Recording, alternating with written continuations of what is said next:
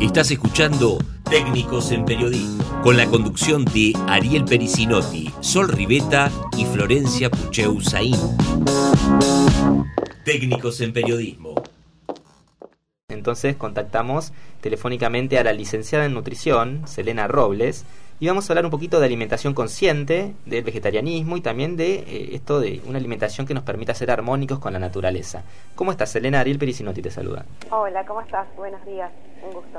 Bien, excelente. Bueno, mira, la primera pregunta que te hago es la siguiente. ¿Es posible ser vegano y tener una alimentación saludable? Yo conozco la respuesta, pero quiero que, la llevemos a la audiencia. Por supuesto que es, eh, que es saludable eh, y cada vez hay más personas que se vuelcan a esta alimentación, o sea, en realidad eh, dentro de lo que es veganismo, vegetarianismo, hay varias, o sea, veganismo es una, un estilo de vida y vegetarianismo es una elección en realidad que puede haber dentro de esa elección varias eh, aristas en realidad, porque el vegetarianismo puede ser una persona que directamente eh, basa su alimentación en alimentos de origen vegetal. Y dentro de eso también puede incluir, por ejemplo, huevos, hay, hay, hay, diferentes ramas, ¿no? Lácteos en lo que es vegetarianismo. En cambio, el veganismo es una, son personas que directamente eh, no incluyen ningún tipo de, alimento que provenga obviamente de, origen animal. Bien. En el caso del veganismo. Pero sí es, es posible y cada vez, como te decía, cada vez más personas se vuelcan eh, por diferentes razones, ¿no? A veces puede ser por una cuestión que tiene que ver con eh, el cuidado de, la, naturaleza, por una cuestión más consciente, y otras personas tal vez por una cuestión de sufrimiento animal. Hay muchas, eh, eh, tiene que ver más que nada con esta que te digo, más de, una cuestión que tiene que ver con, con la conciencia. Claro. Y... Selene, ¿cómo estás? Soy Sol Riveta. Un gusto. Un gusto, igualmente. Siempre se habla con bastante polémica de cómo reemplazar algunos nutrientes de la carne, algunas proteínas, en la dieta vegetariana y vegana. ¿Qué recomendaciones básicas tenés al respecto? Eh, como vos decías, lo que uno tiene que buscar es, eh, los nutrientes que necesitamos justamente para poder eh, llevar adelante una alimentación que nos provea justamente de, de esas proteínas, que es como cuando uno le dice, mira, o lo plantea por ahí a nivel familiar, ¿no? Voy a dejar de consumir carnes, es, no, o sea, te vas a morir porque no vas a poder, ¿de dónde vas a sacar las proteínas? En realidad es como un concepto que queda como muy, muy viejo ya, eh, porque obviamente uno lo que busca es, en el reemplazo, es justamente obtener los nutrientes, no reemplazar la carne puntualmente, o los huevos o los lácteos.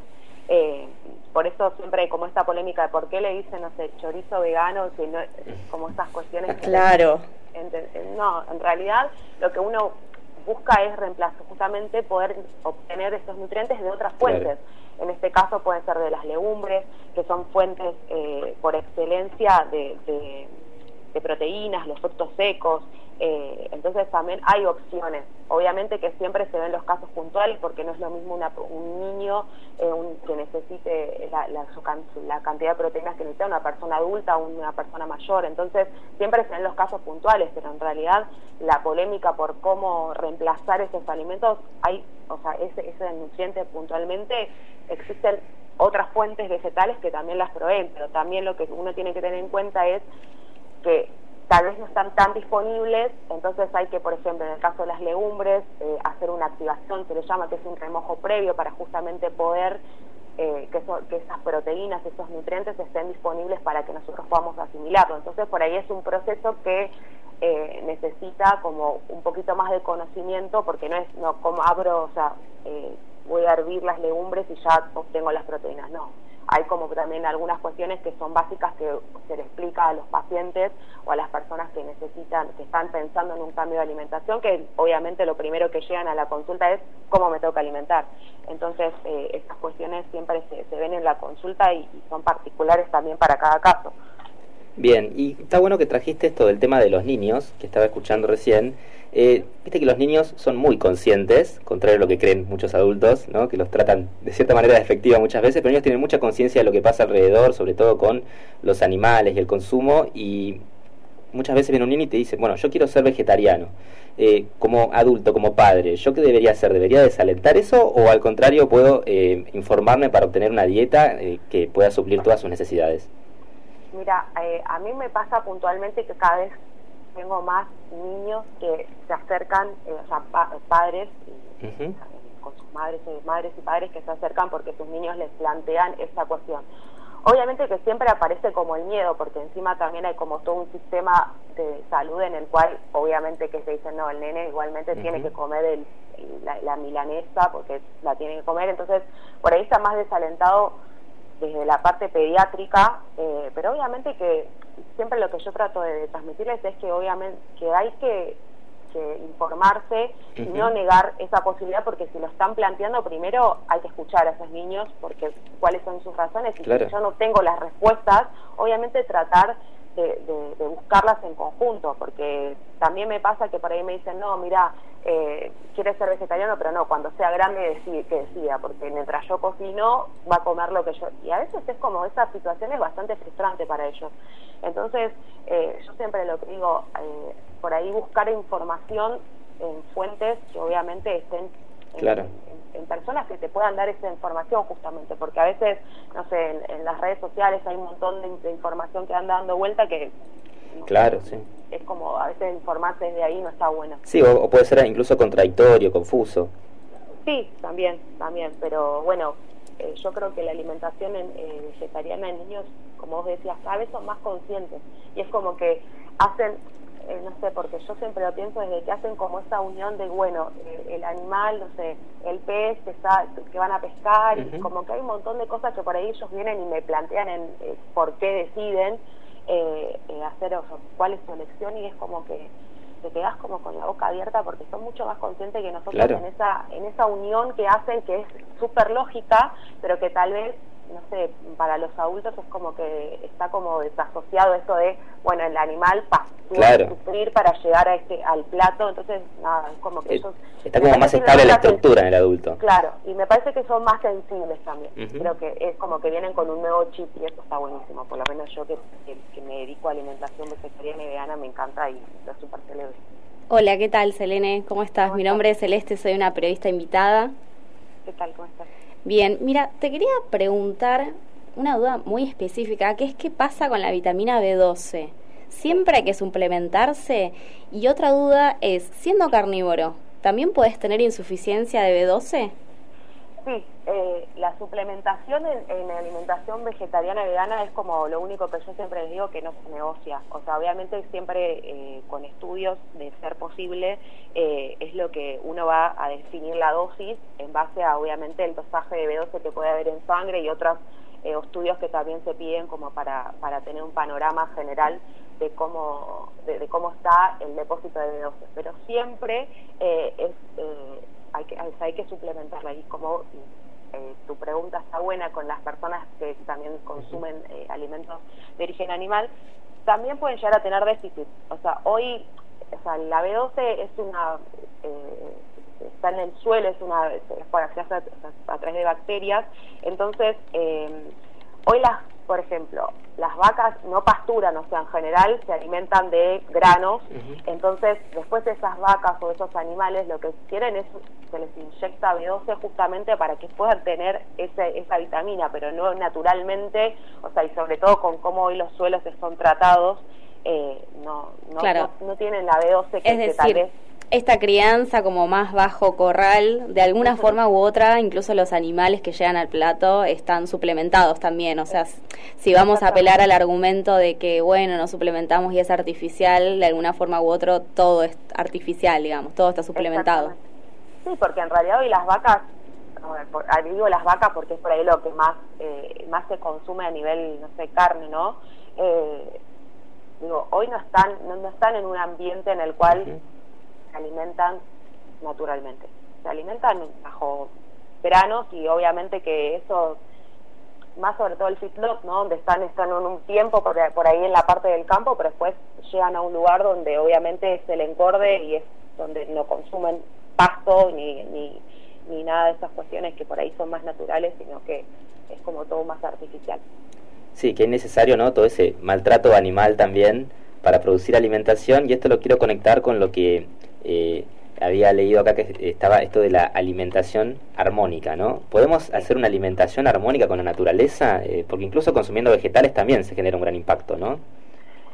Sí, pero a ver, a lo que voy yo es que me parece que por ahí tenemos lo que tenemos que alentar es el consumo de, ayudar a pequeños productores que eh, obviamente fomentan lo que es la alimenta o sea, alimentos orgánicos, eh, libres de, obviamente todos los químicos, porque obviamente, a ver, no somos tontos para decir que la, producción de alimentos en Argentina está plagada de un montón de venenos, por decirlo de alguna manera, que para poder tener, no sé, me refiero a que no, el se eh, acelera muchísimo el proceso y se explotan los suelos de una manera que tal vez, eh, no sé, tenemos tomate en el invierno cuando obviamente es en verano, eh, naturalmente su, la planta produce tomates, entonces es como que sí se puede, yo siempre digo, para mí la alimentación vegetariana, vegana, ayuda muchísimo a lo que es el medio ambiente eh, pero también obviamente uno tiene que tener esa conciencia de, bueno, dónde comprar o elegir qué alimentos comprar, en qué momento, como también eh, los alimentos de estación, es súper importante como respetar ese ciclo también. Yo creo que es también un poco por ahí, eh, obviamente que el alimento de estación además está a buen precio, o sea, no es como que eso también es una balanza que, que uno también tiene que tener presente al momento de alimentarse. Selene, hoy hablabas de, la activación de las legumbres.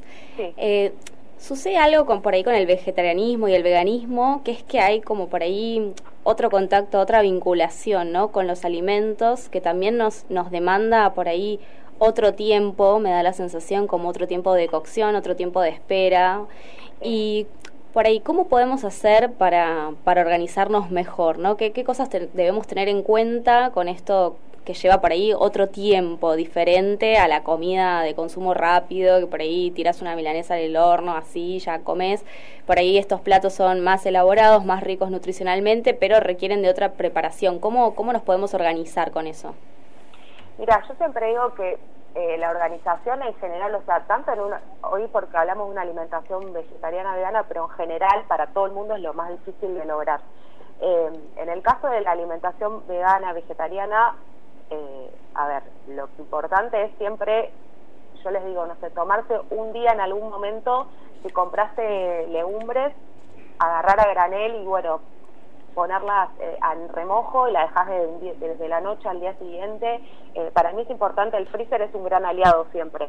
Eh, una vez que activas las legumbres, en realidad la activación de las legumbres que se le dice es cuando uno hace un remojo de esas legumbres, ¿no? Esto lo que ayuda a que después digestivamente sean mejor para nosotros en el sentido de que eliminamos nutrientes que inhiben la absorción de otros. Entonces, eh, para mí es importante esto, compras legumbres, las dejas en remojo toda la noche, al día siguiente tirás ese agua de, con la cual las dejaste en remojo, las enjuagás y obviamente eh, las puedes guardar en bolsitas en el freezer eh, o las puedes eh, cocinar y también guardar las cocidas. y por ahí lo que tienes que eso de que, como vos decís, por ahí cocinar o elaborar un plato, yo creo que esta, esto también es tomarse este, este ratito, decir, bueno, tal vez, no sé, mientras estoy cocinando algo para comer ahora, puedo dejar no sé, hacer el, hamburguesas para tener en el freezer, o sea, como que hay algunas estrategias que uno puede utilizar eh, para justamente disminuir esos tiempos que tal vez uno cree que es un montón, pero por ahí a la larga en la balanza no es tanto. Selene, te quería consultar porque has hablado varias veces en tus redes sociales de hábitos para lograr el autocuidado, esto de que a veces uno entra en la vorágine de los días, del tiempo, y llega muy cansado, se levanta cansado. ¿Por qué se produce en esta situación? Yo creo que es la rutina, eh, es eh, la, vida que, nos lleva como a veces a perdernos un poco de nuestro eje, ¿no? Como que terminamos en piloto automático y, a veces cuando uno llega a una situación donde está, como vos decís, te encontrás como que energéticamente estás sin, o sea, como yo digo, sin batería, es como que ahí empezás a, pensar qué es lo que te lleva a ese momento, ¿no? Porque uno dice, no, ¿cómo estás? Muy cansado, estoy cansada, estoy cansada, y como que es la respuesta, pero no, no te pones a pensar qué es lo que estuviste haciendo para llegar ahí. Es como que nos exigimos tanto hasta un nivel de, de, cansancio extremo que después decís, bueno, el fin de semana capaz que estás durmiendo todo el día y para tratar de como compensar todo ese cansancio que venís arrastrando de la semana o, de tu rutina, tal vez hay personas que su vida prácticamente es eh, exigirse muchísimo y creo que también tiene que ver con esto de, de, que a nivel social siempre tenemos que ser mejores o tenemos que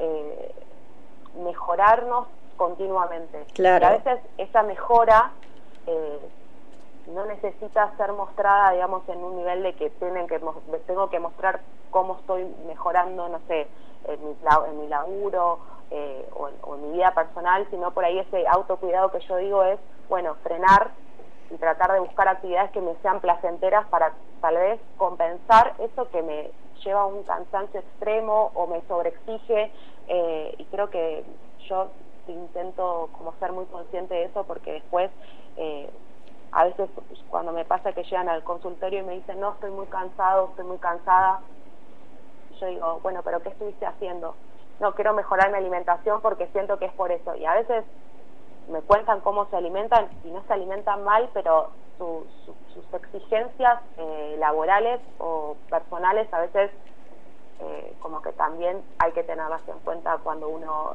eh, plantea la alimentación, porque la alimentación es una parte, pero también hay otra parte que tiene que ver con el disfrute, que muchas veces es como que no está presente. También eso te iba a decir, hay como un sistema que nos impulsa a ver la comida como un trámite, a, hacer, a resolverlo lo más rápido posible y en realidad muchas veces poder manejar esa ansiedad, eh, permitirse el tiempo de cocinar algo que lleva tiempo, es también terapéutico, de algún modo te, te da un bienestar eso. Exacto, sí, o sea, lo que yo siempre noto es que el momento de comer es como, como súper rápido, tengo la tele prendida, como que hay un montón de estímulos que quieras o no afectan, eh, no sé, no es lo mismo no estar comiendo en una atmósfera en silencio, o sea, con plena atención en el alimento que, que está la tele prendida y como que, no sé, hay gente que entra y sale, eh, o no sé, yo creo que, no sé, yo es un montón que por ejemplo no miro televisión, eh, pero justamente también es por una forma de cuidarme porque es como que enseguida estás alerta y por ahí estás comiendo algo y ves una noticia y eso como que, pues si no me afecta, pero es como que, no sé, no masticas bien o te quedas como pensando o estás con el celular al lado. Y para mí el momento de alimentarse es súper importante porque, o sea, yo siempre digo, uno... Eh, eh, cocina un alimento, o sea, crea como la alquimia de crear una, un sabor, una, un, algo que les gusta, y eso después forma parte tuya, entonces es como, también hay que disfrutarlo, es como todo un proceso que a veces como que esta desconexión, como pasa, bueno, no sé, la vaca en el campo, después en el, en el plato, es como también esa desconexión a veces lleva a que hiciste un alimento que te gusta, que está bueno, pero no lo terminás disfrutando porque te desconectás con un montón de estímulos que hay fuera de, de, de, de este momento de la alimentación que me parece súper importante. Buenísimo. Bueno, ¿querés recordarle a la gente cómo te puede contactar? Sobre todo debe haber gente que tal vez esté pensando en iniciar este camino hacia el vegetarianismo y tal vez tiene muchas dudas. Eh, ¿Cómo pueden contactarse con vos para, para sacarse esas dudas? Eh, bueno, yo en mis redes sociales eh, soy Nutrición Empática en Instagram y también en Facebook. si no, bueno, a través del WhatsApp que ahí les paso el número porque nunca me lo sé, es muy mal de mi parte, que es 223 540 2337. Buenísimo. 223 por correo electrónico. 540 2337, ¿verdad? Exacto. Perfecto. Bueno, Selene, la verdad, muchísimas gracias. Estuvo eh, buenísimo todo lo que nos contaste y súper amena la conversación. Así que te volveremos a contactar si nos surge otra duda. Dale, cuando guste. Comunicate con nosotros y déjanos un WhatsApp al 223 695 3215. 223-695-3215. O puedes escribirnos por nuestras redes sociales.